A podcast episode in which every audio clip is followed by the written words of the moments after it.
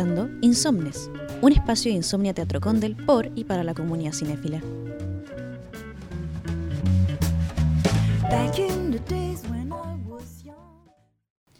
Bienvenidos, bienvenidas, bienvenides a Insomnes, un podcast por y para la comunidad cinéfila. Estamos en el tercer capítulo ya. ¿Cómo pasa el tiempo? ¿Cómo estás, Dafne?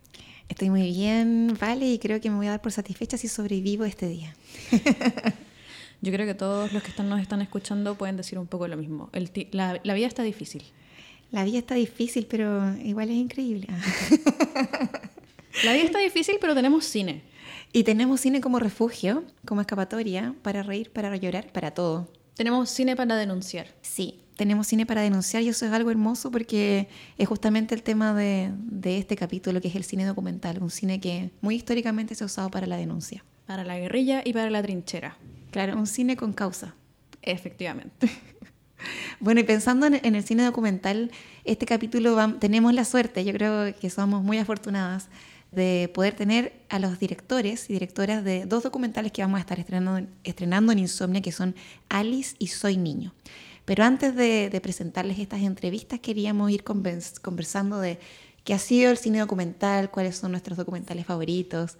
Vale tiene los suyos, yo tengo los míos, antiguos, nuevos. Así que te dejo la palabra, Vale. Sí, eh, eh difícil partir con este. algo que me gusta mucho del documental es que es una especie de... Es una, un arte que acá en Chile tiene mucho protagonismo. Me alegra muchísimo que tenemos muchos referentes del cine documental a los que nos podemos colgar en cualquier momento para, para hablar y decir como en Chile realmente hay una escuela de, cine documental que no podemos obviar. Dicho esto, eh, hace, quiero decir hace poco, pero en realidad ahora que reviso las fechas fue hace fácil cinco años, eh, vi un documental en Insomnia, cuando uno no era parte del equipo y era una simple humana que iba a Insomnia por los estrenos que tenían, eh, que es Nada Pasarán. Este es uno de los documentales que en los últimos años más me ha, llegado por la ternura de sus protagonistas que a la vez estaban revelándose ante... Eh, uno, uno ve este tipo de historias y dice como, como alguien tan a la punta del cerro del mundo de nosotros pudo haber tenido este tipo de acto de solidaridad, aprovechando, lo menciono en especial ahora que estamos hablando del, estamos conmemorando 50 años del golpe.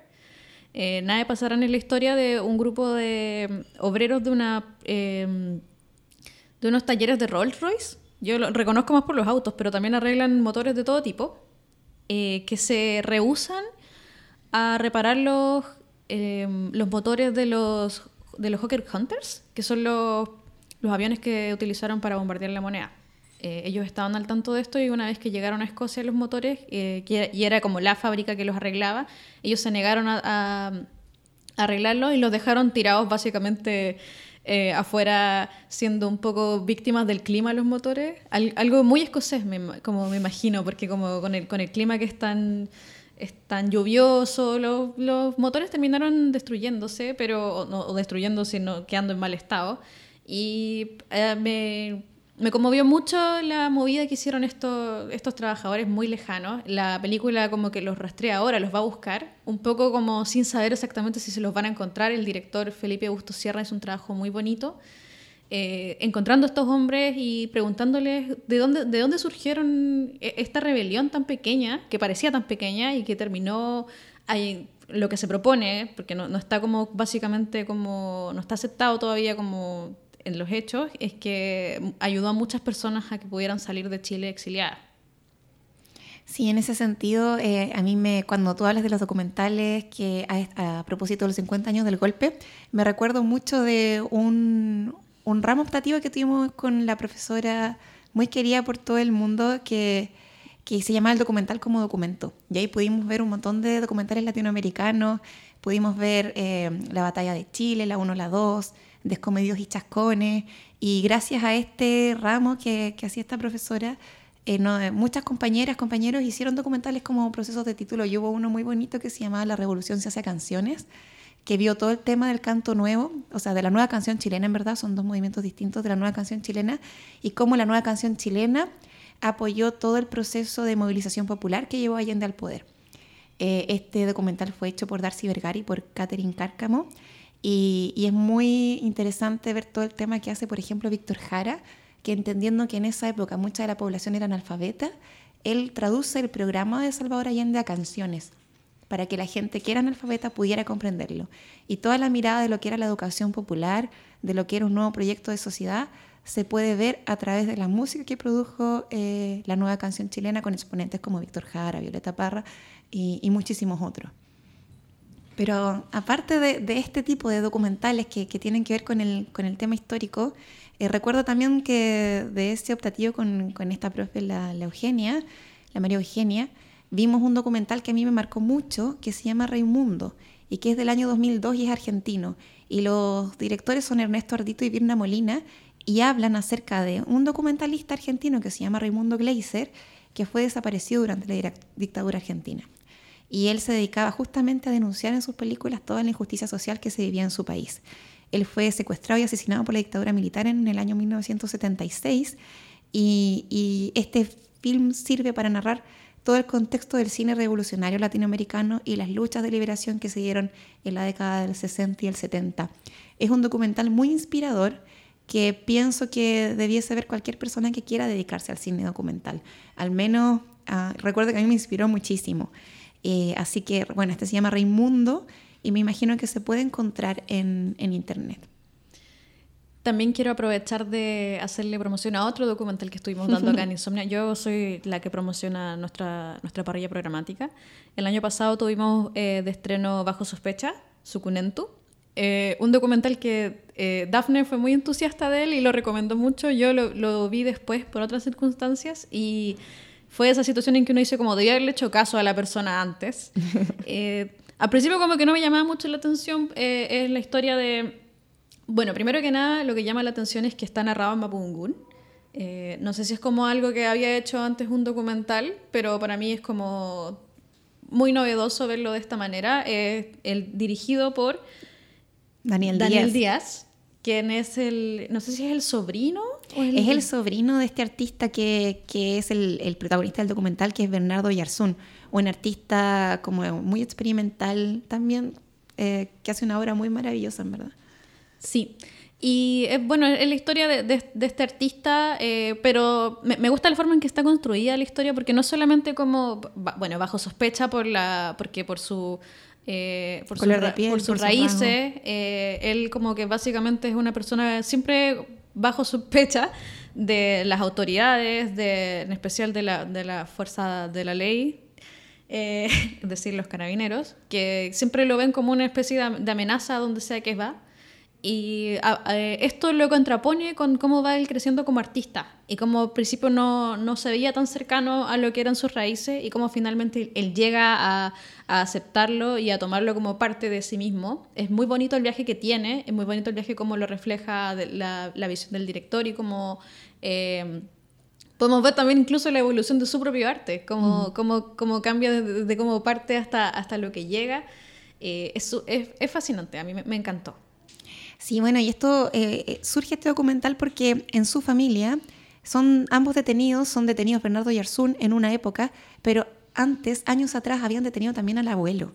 Al abuelo que era jardinero en una casa de una familia muy adinerada, lo acusan de robar joyas y lo detienen.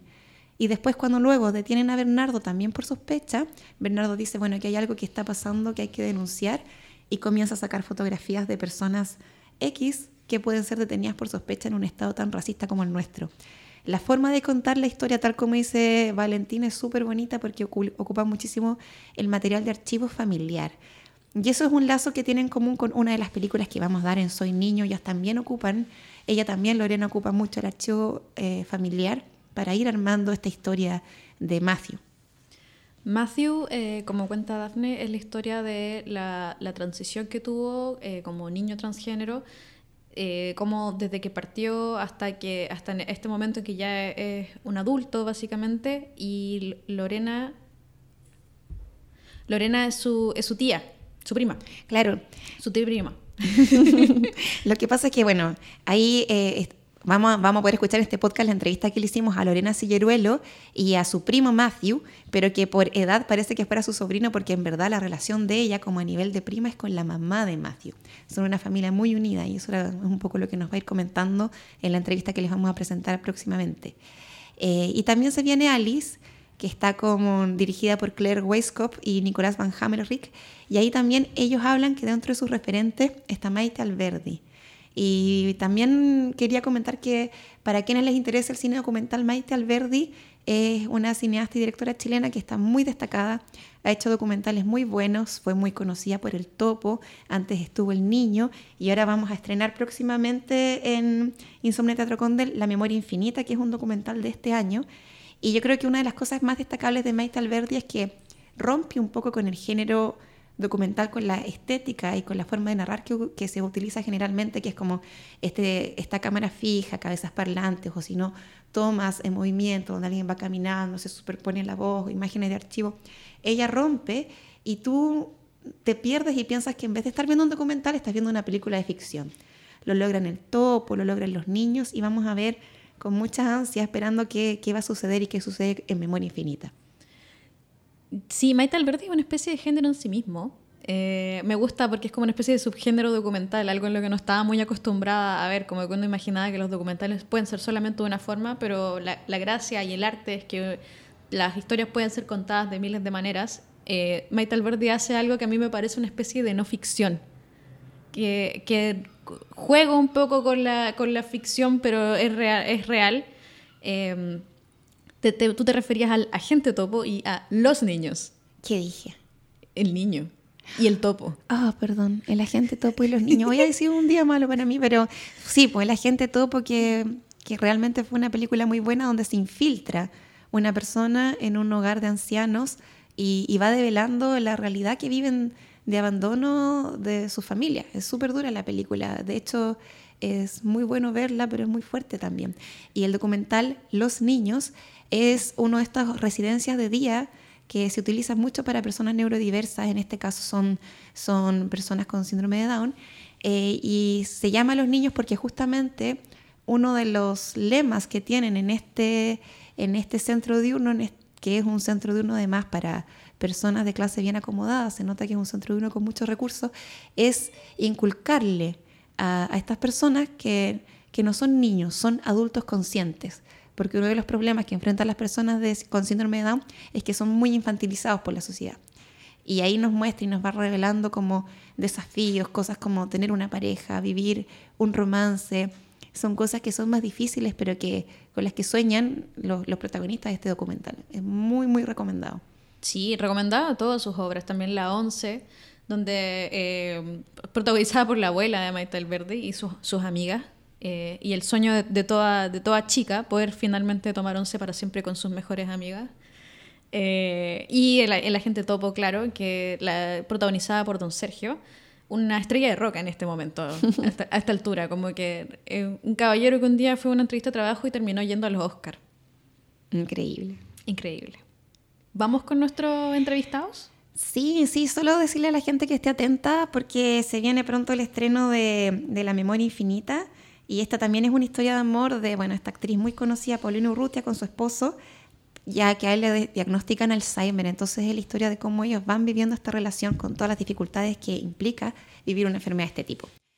Bueno, y ya para entrar en materia con los estrenos que se nos vienen en Insomnia Teatro Condel, que son Alice y Soy Niño, queremos invitarles a escuchar este audio que tenemos preparado del tráiler de Alice. Y de ahí nos vamos con la entrevista a Claire Weiskopf y Nicolás Van Hammerich.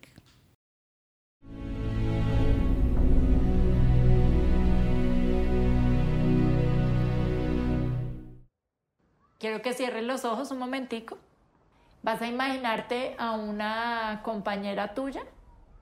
Tiene 15 años. Se llama Alice. Te la vas a inventar.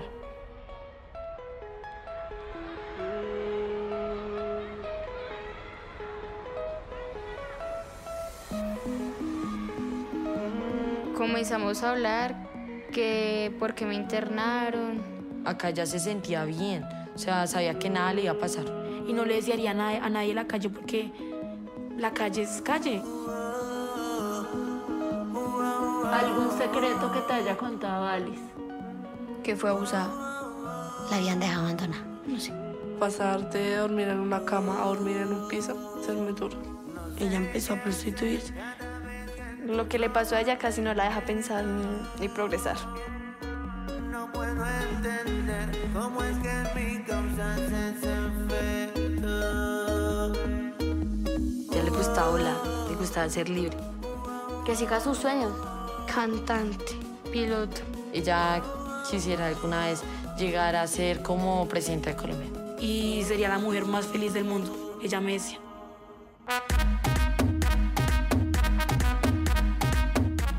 Alice existe.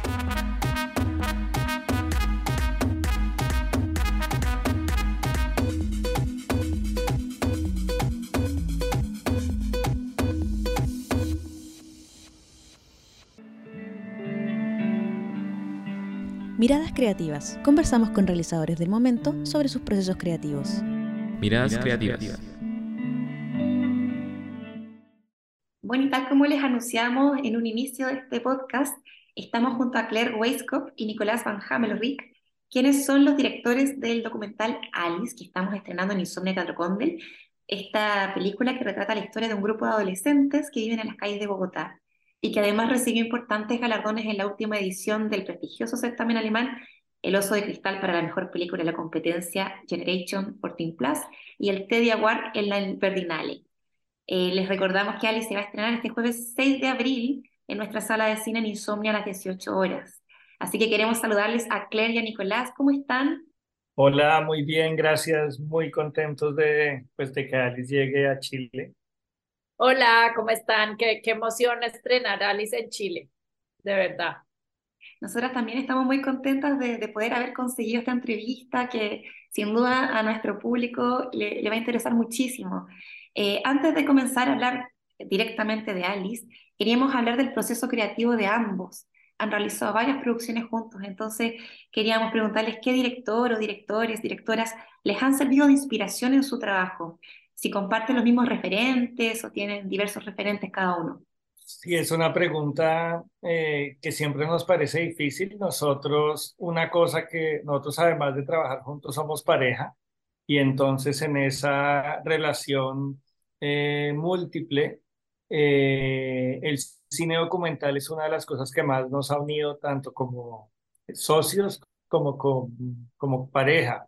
Tal vez vale la pena mencionar a Everardo González, a Tatiana Hueso, son dos directores, digamos, actuales que conocemos, eh, que hemos tenido una relación y que sus obras nos han inspirado muchísimo a, a explorar nuestro camino. No sé si quieres Y también eh, Maite Alberti, que también pues seguimos su trabajo y somos, pues la conocemos y la admiramos muchísimo. Y creo que ya referentes como, no sé, como eh, siempre tuvimos haciendo Amazona, como Alan Berliner, obviamente, y bueno, hay miles, hay miles, uno se podría quedar como, porque es nuestra gran pasión el documental, entonces siempre tenemos muchos, muchos referentes para Alice, por ejemplo, Cautiño, bueno. Bueno, ya nos, eh, nos aclararon un poco que eran pareja, pero igual nos surge la duda de forma laboral, teniendo sus carreras paralelas cada uno, ¿cómo fue que se encontraron en la instancia de decidir trabajar juntos? Bueno, es una historia larga, pero digamos que yo nos conocimos en el 2008. Nicolás estaba viajando en bicicleta por el mundo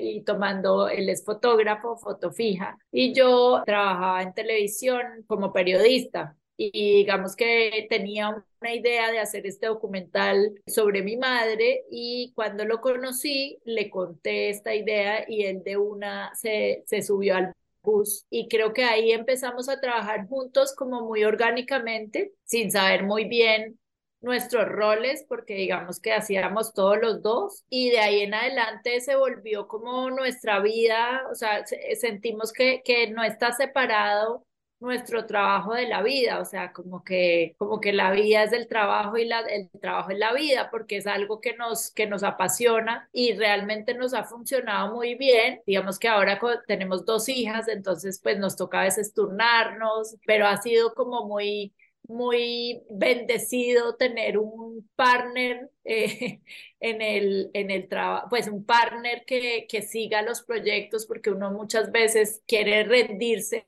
eh, pero está el otro diciéndole, bueno, vamos, sigamos. Entonces ha sido como, como muy bonito todo el proceso.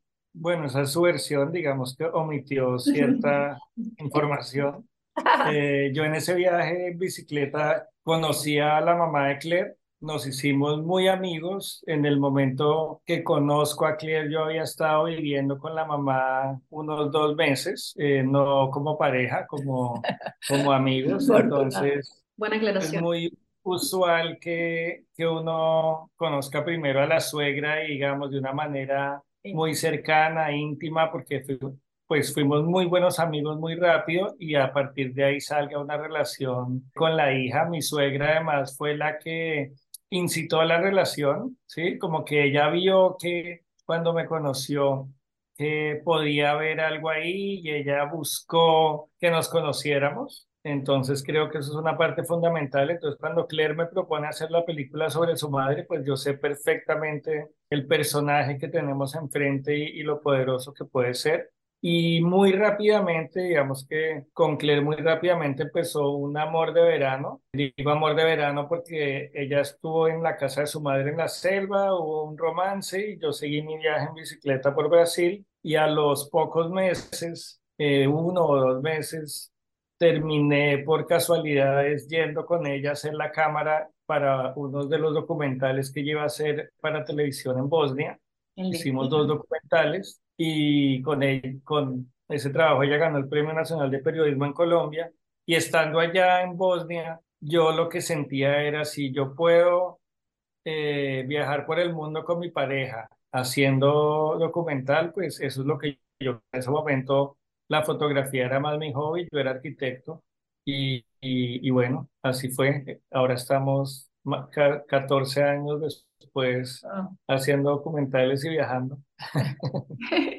en este mismo minuto yo quiero filmar los derechos de esta película.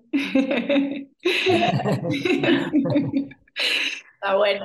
Y en Amazonas, que es nuestra película, se cuenta esta historia, digamos que es como el inicio de la película.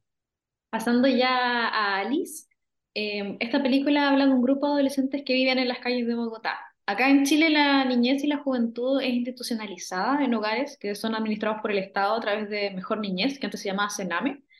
¿Cómo llegaron ustedes a este grupo de jóvenes? ¿Estaban todas eh, en esta institucionalización o permanecían en esa forma eufemística de decir situación de calle?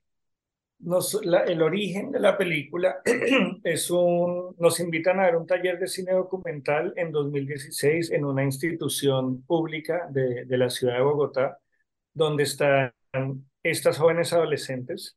Eh, cuando primero nos dicen a quién le vamos a dar el taller, nuestra primera reacción es de lástima. Tenemos dos hijas pequeñas y como proyectando eso, pues nos, nos dio muy duro pensarlo y desde ahí preparamos el taller y cuando llegamos allá, pues la realidad nos dio una cachetada. En ellas encontramos todo menos lástima, encontramos fuerza, resiliencia, humor, inocencia, eh, mucha inspiración y, y, despertaron nuestra admiración.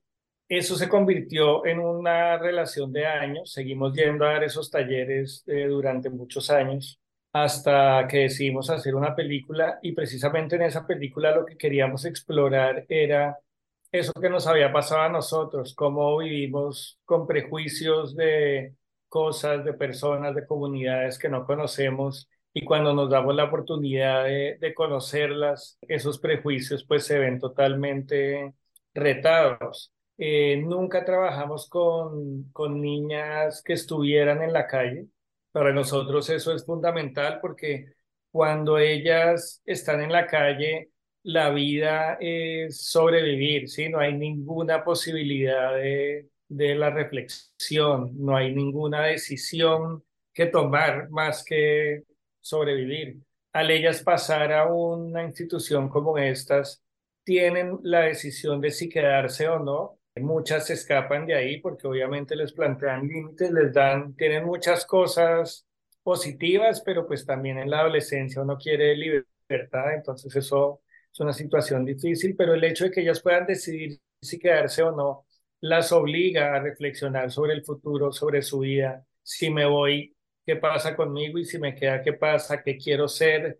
Entonces, para la película es súper importante eso, que ellas estén en esa situación. Gracias, Nicolás. Y bueno, Alice es un documental de tipo coral y en ese sentido, ¿cómo se les ocurre crear este personaje ficticio llamado Alice que eh, actúa como compañera ficticia de estas jóvenes para contar estas historias que son reales y que a la vez son tan complejas? Pues como contó Nicolás, nosotros, eso fue en el 2016 que empezamos a dictar esas, esos eh, talleres documentales y duramos mucho tiempo volviendo al lugar eh, a dar esos talleres, conociendo muy, como muy íntimamente el lugar y las jóvenes em, y eh, sin saber muy bien cómo iba a ser esa película porque igual estábamos trabajando con menores de edad que han sido vulneradas y pues lo que menos queríamos hacer era pues revictimizarlas entonces, como que pasamos por muchas etapas y en uno de esos ejercicios en que eh, les pedimos a las jóvenes para la siguiente clase que trajeran una historia escrita con un principio, un nudo y un desenlace. Y cuando llegaron con sus historias, eh, empezaban esas historias como muy lejanas a su realidad, a veces muy abstractas, en lugares, sí, sí muy, muy lejanos, pero muy rápidamente volvían a lo que conocían. Entonces eso nos dio idea de la imaginación y cómo la imaginación podía ser como el, el elemento perfecto para contar la película porque las protege, eh, no sabemos qué es verdad y qué es mentira y realmente no nos importa, hay una, una verdad colectiva ahí, pero sobre todo les permite también soñar, les permite desear, les permite imaginar un, un futuro eh, distinto y, creemos fielmente que la imaginación dice mucho más de nosotros que, que simplemente nuestras biografías. Va, eh, nos lleva a un lugar más, eh, más profundo y más eh, verdadero. Entonces, pues sonaba muy bien, tocaba ahora ponerlo en práctica. Entonces, eh, hicimos varios ejercicios y ellas se conectaban muy bien con este personaje ficticio, con esta amiga imaginaria, se conectaban emocionalmente, que era para nosotros lo más importante. Entonces, pues decidimos que, que, que, ese era como, como el, el, de que la imaginación iba a ser el motor que llevara esa película adelante. Y lo que hicimos es, para aclarar un poco, es que fue un desarrollo muy largo de cinco años y un rodaje muy corto de 12 días, en donde ellas venían, pensaban que venían a una entrevista normal y les planteábamos este, esta idea de, de la amiga imaginaria. Entonces, digamos que no creamos un guion con ellas, sino que todo fue muy espontáneo y esto hacía que ellas también tuvieran el control de la historia. Y también cabe aclarar que estas niñas es una población muy fluctuante, entonces muchas escapan de los internados, entonces digamos que la mayoría que están en la película son 20 jóvenes, que nunca creímos tener una película con 20 jóvenes. La, a la mayoría no las conocíamos previamente, pero como habíamos trabajado tanto tiempo ahí, pues conocíamos como de dónde venían sus historias, se repetían muchas veces y bueno, así es. Ahondando un poco más en lo que mencionas, Claire, ¿de qué manera abordaron el trabajo documental con protagonistas que son menores de edad? Eh, ¿Cómo se aseguraron de que fuese un espacio seguro para ellas? Hubo varios procesos. El primero fue al puro inicio, cuando empezamos con la idea de hacer la película con este personaje ficticio. Contactamos acá al director eh, de la escuela Yu en Colombia, eh, un poco eh, preguntándole si estábamos haciendo las cosas bien. Y bueno, tuvimos aprobación de él. Y luego, bueno, hay, hay, que entender que ellas están bajo protección y hay un acompañamiento psicoterapéutico todo el tiempo. Y también nosotros en el rodaje tuvimos una, una asesoría de expertas en trauma para el equipo, o sea, para el equipo de rodaje, porque digamos, Nicolás y yo sí llevábamos muchos años yendo a ese lugar, pero había un, un, fotógrafo que pues que nunca había ido al lugar, el sonidista, el asistente de fotografía. Entonces, digamos que una preparación previa al encuentro con las jóvenes y también una preparación para que las jóvenes tuvieran herramientas si querían parar en cualquier momento, si digamos en un momento eh, íbamos a estar en una situación eh, profunda, pues cómo salir de ahí, como muchos elementos que, que sirvieron muchísimo. Y además, eh, otro acompañamiento es que las jóvenes teníamos paralelo al rodaje un acompañamiento de, de teatro, teatro terapia, en donde ellas llegaban al principio directamente a ese taller, primero que todo, como para alistarse. Luego, cuando hablaban de Alice, eh, porque hablaban individualmente Alice, había un taller donde ellas todas se reunían y hablaban colectivamente de esa Alice.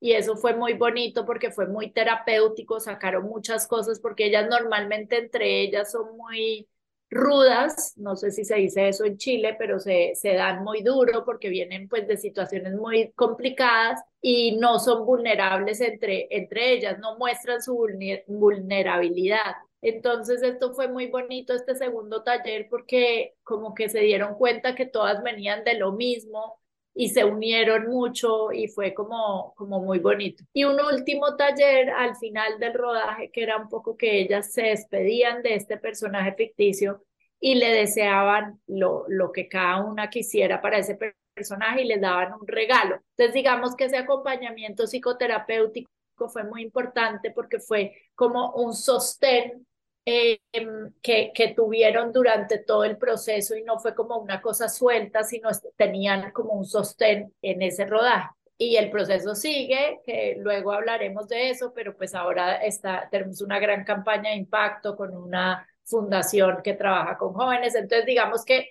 es un proceso bastante largo, bastante juicioso y, y pues teniendo en cuenta todas, todas, eh, todos los temas, ¿no? Claire, qué interesante y qué importante eh, lo que nos cuentas, porque cuando se abren estos procesos de mm, catarsis, también tiene que ver como un acompañamiento posterior de todo eso que se suelta. Yo por, por curiosidad me gustaría saber, acá en, en Chile existe el Consejo Nacional de Televisión y la Defensoría de la Niñez, pero por lo general en, en la prensa tradicional, en televisión, es muy común la revictimización al tratar temas de infancia y los niños y las niñas, las jóvenes siempre aparecen en televisión desde la mirada de la víctima. Preguntarles a ambos, a Nicolás y a Claire, cómo si esto también se repite en Colombia, perdón, si esto también se repite en Colombia, porque es muy distinto la aproximación que uno puede hacer desde un cine documental, que es con más tiempo, que es más cuidado, a lo que pasa en la prensa. ¿Cómo, cómo lo ven ustedes? También aprovechando, Claire, de que tú eres periodista, ¿cómo ves esta situación de tratar temas de infancia, de juventud, eh, en medios de comunicación? Pues para nosotros ese es eh, el interés que tenemos en, en, hacer cine y no periodismo, por ejemplo. Para el desarrollo es la etapa más importante en nuestro trabajo que realmente pasar de lo que uno piensa sobre las cosas a, a, a conocerlas y permitir que de eso que a, que a uno le conectó emerja cómo contar la historia sin ese tiempo de trabajo intenso, de trabajo profundo, de reflexión, de, digestión, es muy difícil para nosotros saber qué contar y cómo contarlo, y eso solo lo permite el tiempo. Muchas veces en el periodismo uno va a un lugar ya con una idea preconcebida de lo que va a contar y simplemente busca la manera de ilustrar eso, eso que quiere comunicar. Para nosotros es totalmente al contrario es que algo nos conecta, no entendemos muy bien qué es, que fue en este caso ese primer taller que dimos ahí, sentimos, tuvimos la intuición de que, pues de querer volver, de que ahí había pasado algo poderoso no solo para ellas, sino para nosotros, y es darnos el tiempo de, de dejar que eso se decante y entender realmente qué queremos explorar. Eh, quisiéramos saber un poco cuál fue la reacción de las jóvenes cuando se vieron en pantalla, si es que esto sucedió. Pues ellas se han visto muchas veces, creo que algunas han visto la película más que nosotros. ha habido distintos momentos importantes en ese proceso. Las primeras personas que vieron la película terminada fueron ellas. Eh, antes de la premiere en Berlín hubo una proyección en la Cinemateca en Bogotá, que es la mejor proyección en Bogotá, eh, con ellas y la gente de la institución. Era muy importante para nosotros que ellas se sintieran representadas en la película. Estábamos muy nerviosos, obviamente, es la, la proyección que más nos ha costado y, y fue impresionante la reacción. Bueno, estaban felices, estaban muy orgullosas de sí mismas. Ellas normalmente nadie les ha dicho que, que está orgulloso de ellas y aquí ellas mismas se sentían orgullosas de sí mismas y agradecieron mucho a Alice porque les había permitido expresar cosas que nunca habían podido expresar. Luego, en el estreno en Colombia, eh, en un festival, la vieron por primera vez con público, que fue un momento bastante fuerte, y al final tomaron el micrófono y muchas de ellas dijeron, pues, digamos, ellas no se esperaban que gente X fuera a un cine a verlas a ellas, sí, era algo que, que no se imaginaban que pueda pasar, y le dieron gracias al público por ir a verlas. Es una población que ha sido invisibilizada, es una población que nos hace sentir incómodos, que no queremos ver. Entonces, ver que la gente no solo había ido a verla, sino que valoraba la película, pues les dio mucha emoción y sintieron mucho agradecimiento. Y luego de eso, ahorita estuvo en cines en Colombia, pues como que entre más pasa el tiempo y más evoluciona, va cambiando también cómo ellas se relacionan con la película. Hace poquito a una le preguntaron que qué sentía por Alice. Y ella dijo que por la Alice de la película sentía nostalgia porque era una Alice que ella había querido mucho, en la que había puesto mucho dolor, y, pero que esa Alice ya no estaba, que ella ahora en este momento estaba construyendo una nueva Alice muy diferente a la de la película, mucho más desde lo que ella quería y no desde lo que le había tocado. Entonces eso pues nos pareció súper poderoso. Nicolás, Claire, muchas gracias. O sea, e-, este Alice, yo creo que una de las cosas que también se ha destacado en varios lugares es que no es solo una película que muestra una realidad muy dura que viven jóvenes a lo largo del mundo, una película muy universal, sino también es una película que tiene muchísima esperanza para las mujeres, para las jóvenes, para las personas que la puedan ver y que están en una situación similar para enfrentar sus vidas y, y los procesos que están viviendo. Ya para ir finalizando esta entrevista, eh, quería preguntarles qué, qué es lo que se viene, si tienen algún proyecto futuro que van a presentar. Bueno, antes de eso, quiero hablar un poquito de la campaña de impacto, que creo que es importante. Claro, de la fundación que tú mencionabas. Sí, sí, sí. Digamos que nosotros, pues haciendo la película, nos preguntábamos siempre qué más hacer y nos dimos cuenta que el momento como más, el momento fundamental es cuando ellas dejan la institución, ya sea porque cumplen la mayoría de edad o se vuelan ese momento es crucial porque vuelven un poco a las dinámicas que conocían antes y no están preparadas para volver como a la, al mundo, o sea, como entrar otra vez al mundo. Entonces, eh, pues también éramos conscientes que nosotros somos cineastas y que también nuestra responsabilidad un poco y nuestro, pues nuestro, lo que, lo que sabemos hacer llega a un límite nos hicimos una alianza con una fundación que se llama Tiempo de Juego acá en Colombia, que lleva muchísimos años trabajando con jóvenes vulnerados en todo el país y em, propusimos una campaña de impacto que es eh, eh, crear un lugar, un lugar físico por ahora eh, y que esto sea replicable en Bogotá, donde estas jóvenes, y no solo las jóvenes, sino los jóvenes también, que salen de la institucionalidad y no solo de, de protección, sino también de penal, eh, tengan un lugar donde ir, eh, reunirse, porque también cuando salen se dispersan todos, y que tengan como ayuda para, no sé, o sea, desde hacer una hoja de vida, eh, apoyo psicosocial, eh, eh, vocacional, porque ellos tienen muchos sueños, pero pues no saben cómo llegar a esos sueños. Entonces, ¿cómo son esos pasos para llegar a cumplir esos sueños? Ese es como nuestro gran proyecto ahora, eh, liderado por Fundación Tiempo de Juego, se llama Alice Existe. Y si quieren saber más información, está la página que es www.alicexiste.com. Eh, es un proyecto obviamente mil veces más caro que la película. Estamos eh, eh, recibiendo donaciones en este momento. Eh, y bueno, llevamos como un año y medio trabajando con esta fundación y estamos muy contentos con, con todo lo que se ha generado alrededor de esto. Claro, los proyectos que se vienen, porque me imagino que usted ya después de Alice le ha ido muy bien en los festivales en los que ha estado. Nosotras esperamos y creemos que en Chile también le va muy bien. Eh, me imagino que tienen algún proyecto ya futuro más o menos esbozado entre ambos. Tenemos ahora algunas ideas en desarrollo, unas más avanzadas que otras pero como que después de ese largo enfoque en Alice, estamos ahora sí, pues trabajando en varios temas con distintos equipos. Tenemos coproducciones minoritarias con México, con Escocia y con Brasil. Esos pues no nos quitan tanto tiempo y están más avanzados, pero en este momento no hay un proyecto como tan desarrollado para, para hacer, como para hablar de él. Como te digo, están en desarrollo, pero eh, pues sí, estamos pues muy contentos con lo, que se viene, nuevos retos. Bueno, Claire, Nicolás, eh, les agradecemos muchísimo por esta entrevista. Además, nos quedamos muy contentos de saber que vamos a, estar con Nicolás en el Cineforo del 6 de abril.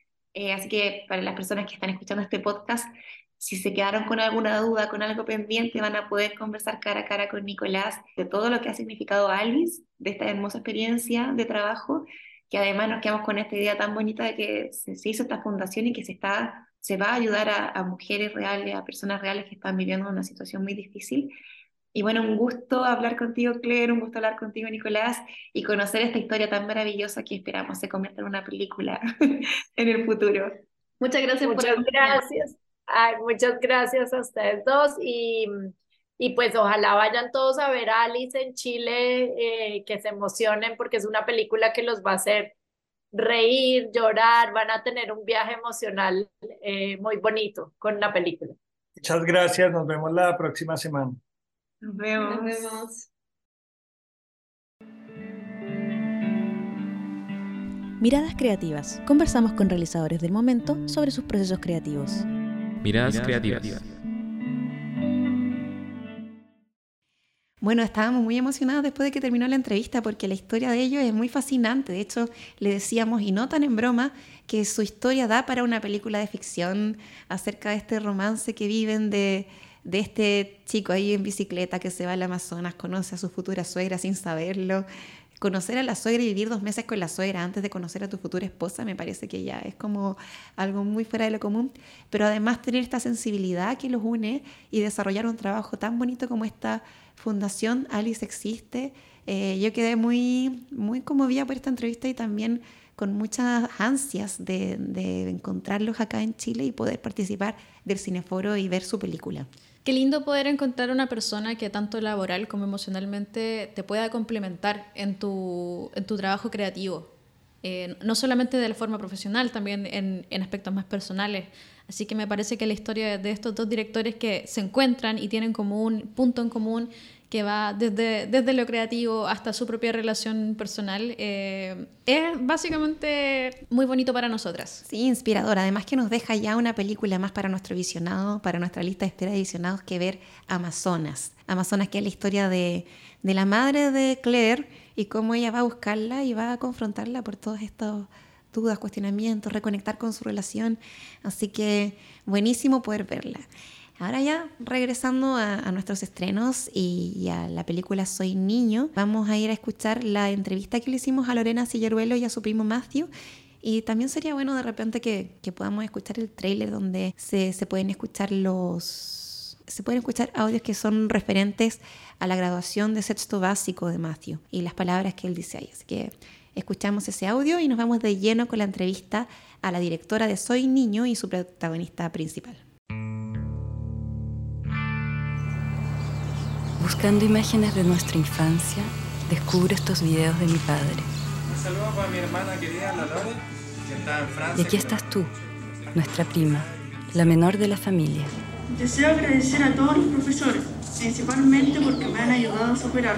Al verte revive la emoción que tuve al graduarme Quizás era miedo el después, pero tu después será tal vez más vertiginoso que el mío.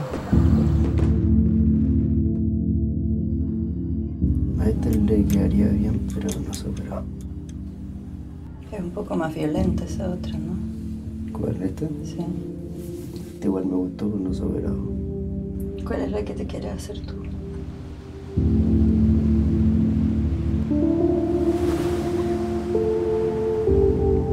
Es aquella persona que tiene una identidad y esta no concuerda con su corporalidad. Llegó a ser raro salir con un chico trans. ¿Por qué? Porque era ignorante en ese sentido. Pero cuando nos dimos el primer beso, me gustó.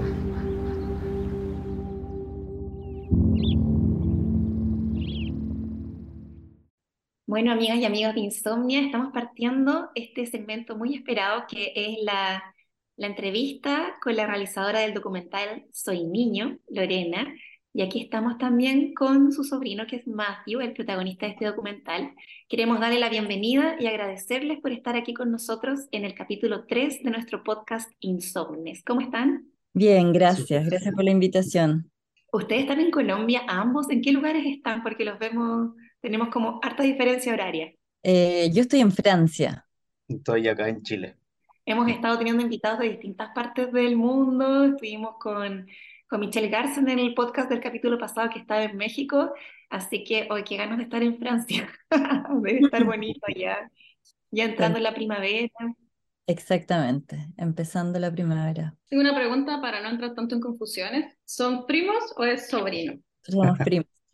Sí. Somos primos y tenemos 25 años de diferencia, pero somos primos. Bueno, y ya para entrar en, en terreno, estamos, vamos a estar estrenando en Insomnia el documental Soy Niño, que ya ha estado participando en algunos festivales acá en Chile. Y queríamos preguntarles, ¿ustedes son familia? Y Lorena tenía archivos familiares a disposición. ¿En qué momento se gestó la idea de convertir este archivo en un documental? Los archivos vinieron después. El documental empezó al momento en que Bastián Matthew nos dijo a la familia que él es un niño, por eso el documental se llama Soy niño. Fue su afirmación lo que hizo, lo que provocó tener mm, las ganas de hacer un, un, proyecto, en un principio un proyecto fílmico, que era al principio un videoarte, yo soy videoartista, y esa era la idea en un principio. Pero con el tiempo nos empezamos a dar cuenta, con la escritura que se empezó a gestar, que iba a ser un proyecto de largo plazo. Y es ahí donde empezamos a, empecé la escritura y empecé a ir más seguido a Chile, porque yo no vivo en Chile.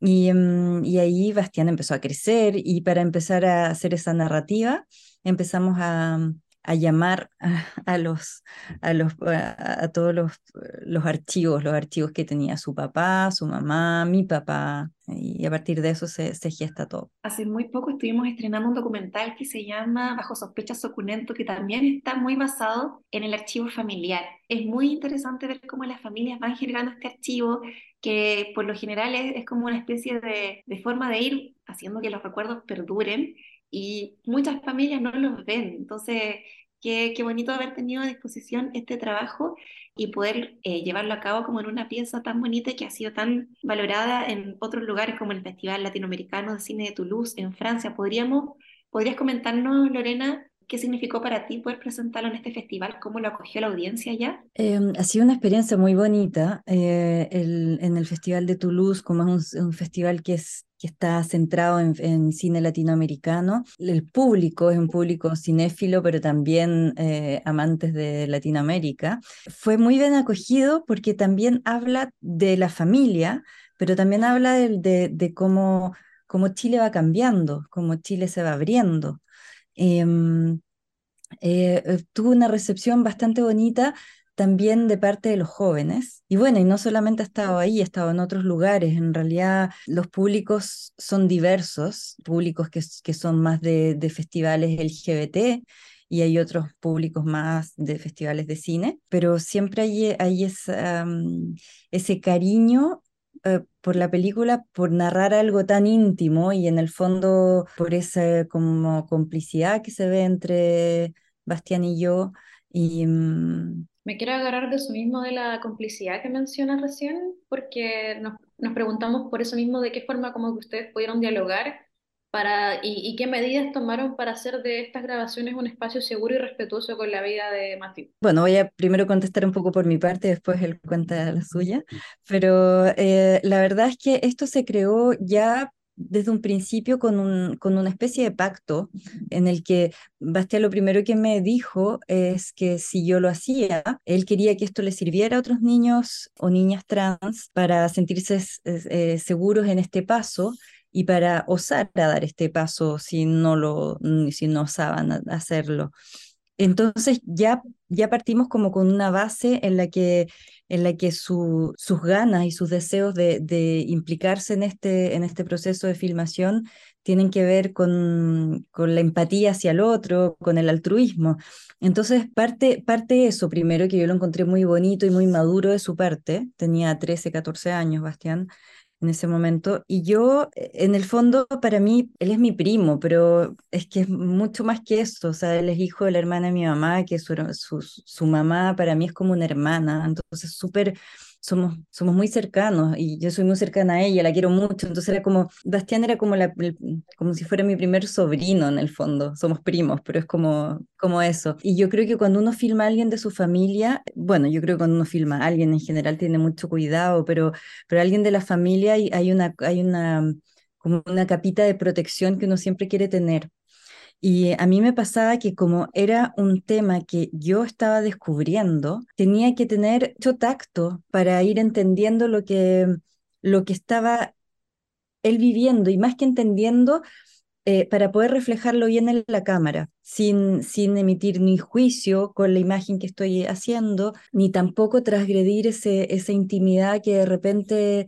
Em, que es algo muy íntimo en el fondo, es redundante lo que digo, pero en el fondo, eh, cuando yo lo empecé a filmar, él, él todavía era chiquitito, entonces mm, había muchas cosas que yo no, no sabía si podía mostrar o no mostrar y no me interesaba tanto. Yo en ese momento estaba un poco como, como tratando de entender ese adolescente que, que, que, que se posiciona y que eso lo encontré súper fuerte de su parte y que a partir de ese momento que se posiciona yo lo vi ya más feliz, al, tiro vi una, una, una, felicidad en su, en su cara, en sus ojos.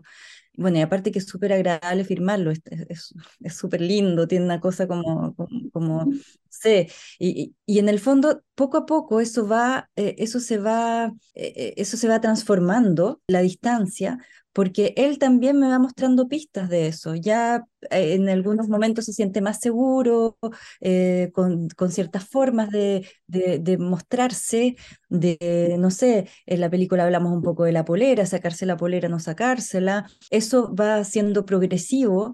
Y, yo eso lo voy como, lo voy respetando y sobre todo lo voy preguntando, eh, cómo se siente.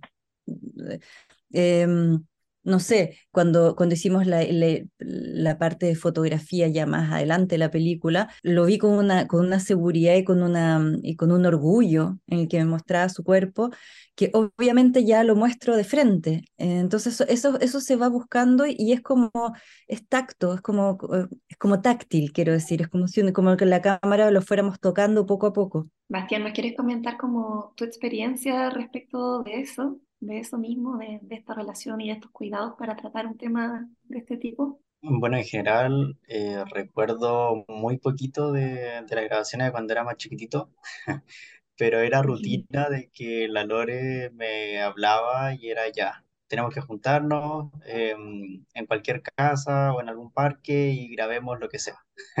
Al inicio era lo que sea porque no sabíamos que, a qué finalidad íbamos, pero no importa, la cosa era mantener como un proceso. Y luego de eso eh, ya íbamos con alguna finalidad en específico, así ya vemos un poco más el tema del nombre o los nombres, el tema del cuerpo, vamos mostrando un poco más o ya un poco más los cambios por la hormona. Así que estuvimos en, en, un proceso largo que al fin y al cabo, para mí la idea más que nada desde el inicio era de lo que saliera de alguna grabación X, porque tampoco pensábamos que iba a ser algo tan largo, sino pensábamos que iba a ser algo, algo chiquitito, que era mostrarlo al mundo, demostrarle al resto de los chicos que no todo es malo, también hay otras posiciones, y mm, saber que también pueden tener apoyo. Y al fin y al cabo, para que también vean eso de eh, de otro modo. Así que mi idea era que, que al fin y al cabo les sirva a muchas familias, aparte de los chicos y chicas, y a hartas personas en general, independientes si es que no tienen familiares trans en general. Matthew, bueno, no quiero generar confusión en la gente que nos está escuchando, pero su nombre es Bastián Matthew, pero su, su nombre de elección, el que le gusta más es Matthew. O sea, de repente nos, Sí. nos confundimos y eh, el tema, hay un tema Yo aún le digo Bastián, lo siento, porque se me, se me- Claro, pero eso pasa mucho en la familia también, porque como uno va creciendo, va creciendo juntos, eh, hay un tema muy importante que, que dice Lorena, es que, que tú querías ayudar a otras personas con tu historia, Matthew. Pero además, yo creo que esto se suma un factor que, que hemos podido leer en otras entrevistas que tiene que ver con que nuestra generación, estoy hablando con la generación que está en sus 30, 40, más en sus 40 hacia arriba, no tenía algunas herramientas que ahora están más a disposición como Internet y consultando con muchos jóvenes, eh, hombres, mujeres, trans y de la comuni- comunidad LGTBIQ+, Internet y las redes sociales son como una herramienta de acompañamiento para ir, para ir descubriendo de manera como autónoma qué es lo que está pasando antes de que te atrevas a comentarlo quizás hasta con tu propia familia. Entonces quería preguntarte qué significó para ti, porque siempre está esta duda de si el Internet es un lugar seguro o no, qué tanto pueden estar expuestos eh, las infancias, la niñez a las redes, qué significó para ti y de qué manera te acompañaste a través de Internet, de redes sociales, de material que pudiste encontrar en línea para poder entender tu proceso. Bueno, al inicio, inicio, inicio, eh, yo pasé por dos colegios. Eh, estuve en el Florence, que fue hasta sexto básico, y ahí para mí, en verdad, eh, me sentía distinto, pero me daba igual si me trataban de femenino. Al fin y al cabo, el vestuario era un pantalón de buzo, un color en específico, pero daba igual. Pero al momento de hacer el cambio al otro colegio, yo quería un colegio que no fuese con uniforme. Lo ideal es con ropa de calle o algo, porque sentir ya que iba a estar con falda o con jumper o no sé de qué forma les dicen, no, no me iba a sentir a gusto. Entonces, por lo mismo, empecé a buscar eh, en internet. Yo al inicio también pensé que era el único acá en Chile, siendo chiquitito, porque cuando buscaba aparecían chicos de afuera, chicos de México, de España, etcétera. Y al fin y al cabo me quedé con, con esa sensación de que, claro, a lo mejor sea el único acá en Chile, eh, ¿qué hago? Porque no, no sabía con el tema de, de las palabras o cómo mencionarlo.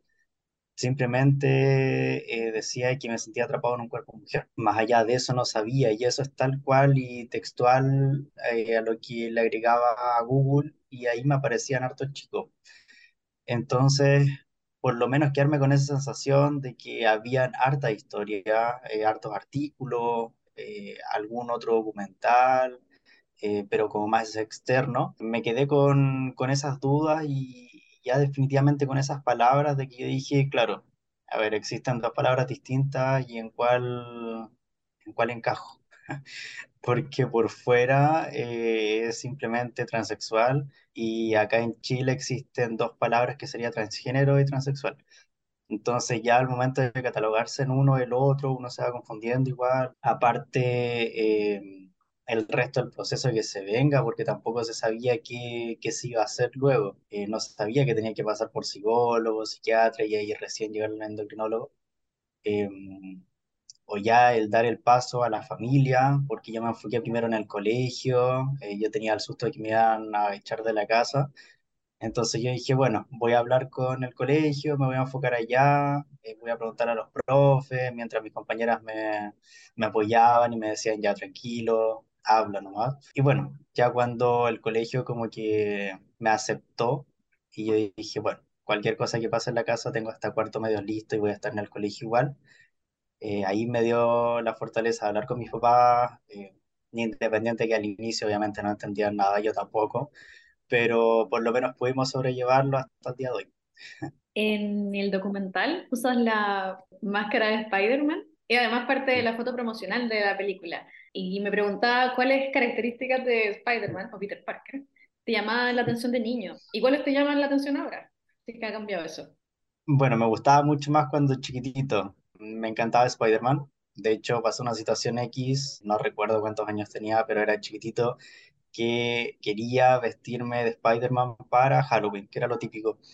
¿Y qué pasó ahí? Que me trajeron un disfraz que la parte de abajo, en vez de haber sido pantalón, era una falda, parece, y parece ya está de otro color. Entonces a mí no me encajaba porque yo no lo veía así en la tele y yo no quería andar con falda, quería andar con pantalón. Y claro, al momento que me lo pudieron cambiar, ya no lo solté más. Eh, estuve no sé cuánto tiempo con el vestuario puesto. Eh, cada año intentaba de, también de vestirme como Spider-Man. Y yo creo que como eso fue uno de los monitos en general que más me gatilló cuando chico, eh, eso es lo que hicimos tomar en cuenta también para demostrarlo acá al documental. Y ahí es cuando salió el que de repente estoy con la máscara, otras veces que no, y así sucesivamente. Bueno, y el género documental, al- a diferencia de, de la ficción, tiene esta cosa de que después de que uno termina el, el documental, de- termina la realización, la postproducción, el montaje, eh, son personas reales las que ahí aparecen que después al verse tienen reacciones. Y, y siempre preguntamos en los cineforos que realizamos en Insomnia, cuando hablamos con documentalistas, eh, cómo fue la recepción de la comunidad, del territorio en el que se trabajó, en este caso, ¿cómo te sentiste tú, Bastián, tú, Matthew, por un lado, al, al verte a ti mismo en pantalla? ¿Cuál fue tu, tu impresión, tus emociones y cómo lo recibió también tu familia? Que, que también eso es otro tema que me imagino que en algún minuto se juntaron, conversaron, intercambiaron apreciaciones, quizás incluso antes del corte final del documental. Si me pudieses comentar, Matthew, ese proceso, ese, eh, ese suceso, ¿cómo fue para ti? Bueno, eh, sí pasó que antes de terminar el corto final, final, final, eh, estuvimos viendo eh, hartos procesos, algunos más largos que otros, y sí recuerdo en una oportunidad eh, habernos juntado con gran parte de los tíos, y claro, al inicio hablaban o mencionaban de una cosa, otro tenía opinión de otra, bueno, al fin y al cabo por lo menos entendían lo que uno quería llevar. Eh, pasaba mucho también que eh, quedaban conjuntos de hablar también tanto de la familia de mis tíos más la mía, entonces ahí como que algo no relacionaban bien y ya cuando lo empezaron a cambiar y vieron el último, El último corte. ya ahí dijeron, sí, ya ahí dijeron que, que claro, ya iba más enfocado mucho más eh, a mí para poder mostrar un poco más la historia. Y claro, al momento de verme, por lo menos eh, cuando me veo más chiquitito, tengo muy pocas imágenes que realmente me siento que soy yo. No sé. Eh, entonces, como que el resto siento que es una tercera persona y me da igual si aparece o no. Entonces, por ejemplo, puedo tener mil fotos y de las mil hay como cuatro que realmente siento que soy yo cuando chiquitito. El resto no. Entonces, ya al mostrarlo, para que otra gente vea cómo es el proceso, porque eh, piensan que uno es mágico, que inicia desde chiquitito y que se sintió así, que medio mundo nos toma en cuenta desde chiquitito. Y no, pues gran parte de los adultos, eh, cuando uno es, es chiquitito, 3, 4, 5 años, piensan que todo es juego. Entonces, por más que uno intente decirle que uno se siente de una forma, dicen, no, se le va a pasar, es un proceso. Entonces, eh, ya el mostrarlo y el poder mencionarlo, ya la familia, el colegio, ver todo ese proceso, ver cuando estaba en el primer colegio también con alguna señorita, es como recordarme más que nada eh, cómo lo pasaba en, en el Florence, después cuando llegué al instituto, cuando realizaba algún tipo de deporte. Para mí es como recordar ese pasado más allá que verlo así como, eh, como si fuera un video y demostrarlo desde el inicio hasta el final. O sea, para mí es como ir recordando a poquito distintas cositas que, que al fin y al cabo me, me gustan como para poder eh, mencionarle al resto de que hay procesos un poco más complejos que otros, pero que no debería llevar más allá a la discriminación o al bullying o etcétera, que es lo que yo pasaba cuando era más, eh, bueno, cuando ya estaba más o menos como tipo preadolescente y empecé a estar en organizaciones, de que me contaban hartos cuentos, en general, eh, hartas personas ya adultas, porque de mi edad no conocía a ninguno en ese entonces, de que les iba mal en todo. Y yo me llegué con esa sensación de que en el colegio ya me iba a ir mal, en el liceo luego, en la universidad o en algún trabajo. Y por lo menos pasar ese proceso, demostrarlo en, eh, en poquitos minutos, eh, y ver que, que, también hay otras realidades. Eso para mí es, es lo importante, que, que, puedan ver otras familias y otras personas para que no se queden con la misma sensación que yo tuve cuando, cuando era más pequeño, de que no todo es malo. Oye, muchas gracias por, por compartirnos eso. Gracias, Lorena. Eh, bueno, nosotras acá en Insomnia, en Valparaíso, vamos a tener el jueves 13 de abril a las 7 de la tarde el Cineforo. Entonces quería preguntarles si ustedes ya saben quiénes vienen, si vienes tú, Lorena, si viene Matthew, o si todavía no sabemos, así como para ver si podemos dar un adelanto a las personas que nos están escuchando. Sí, yo creo que podemos ir. O sea, Bastián, vamos a ir. Matthew. Entonces tenemos la primicia de que vamos a contar con ustedes para que quienes estén escuchando este podcast sepan que el jueves 13 de abril a las 7 de la tarde vamos a tener el Cineforo con Lorena Silleruelo y con Matthew para poder dar este documental Soy Niño, que, que sin duda es, es toda una experiencia íntima que nos están compartiendo y que va a ayudar a muchas personas trans también a sentirse más acompañadas en su camino. Así que yo les quiero agradecer por estar con nosotras acá en este podcast Insomnes número 3 y, también preguntarles si hay algo más que nos quieran compartir, una reflexión final. Yo solamente quería decir que, mm, que una de las cosas que, que, ha sido como un feedback bastante bonito que he tenido en los encuentros con, con los públicos diferentes ha sido siempre esa reflexión de decir, finalmente, cualquier tipo de situación delicada, como es también una transición, eh, rodeada con afectos, es mucho más llevable. Y es súper importante. Yo creo que es lo que en el fondo mi querido primo tuvo, tuvo la suerte de tener eh, con sus papás, con mis papás, con nosotros, como hemos podido, pero porque, porque él lo ha decidido así y ha tenido esa fuerza. Creo que, que lo más importante es, es poder contar con los otros y que los otros estén con nosotros, una cosa de, de humanidad, yo creo. Muchas gracias, Lorena. Bueno, ahí estábamos con Lorena Silleruelo y también con Matthew, eh, la realizadora del documental Soy Niño y su protagonista, para que lo vean, no se lo pierdan. Lo vamos a estar dando en Insomnia Teatro Condel y también me imagino que, que va a estar dan, eh, apareciendo en otras salas a lo largo del país. Muchas gracias, Lorena, y muchas gracias, Matthew, por darnos su tiempo en, en el día de hoy. Muchas gracias a los dos. Gracias, gracias. Muchas gracias. Miradas Creativas. Conversamos con realizadores del momento sobre sus procesos creativos. Miradas, Creativas.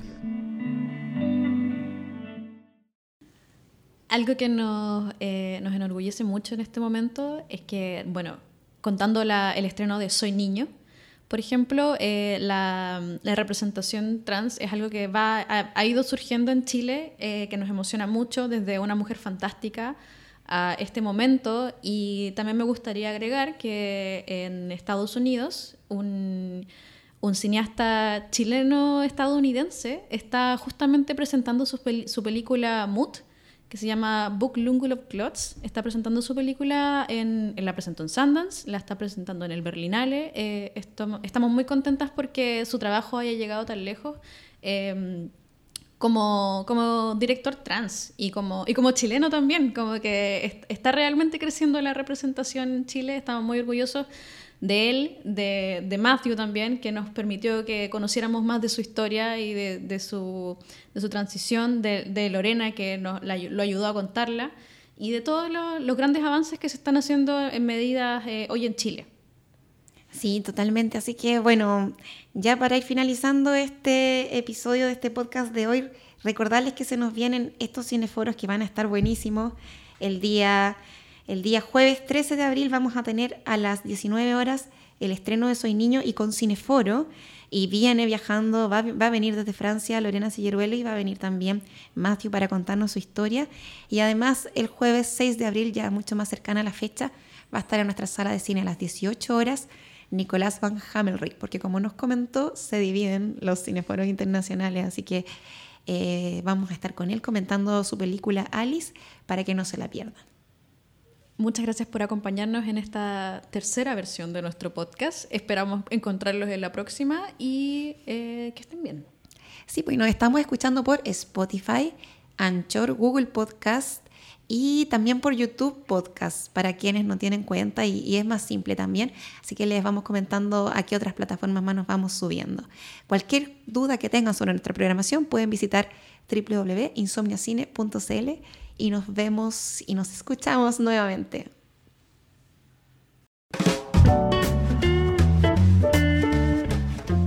Acabas de escuchar Insomnes, un espacio de Insomnia Teatro Condel por y para la comunidad cinéfila.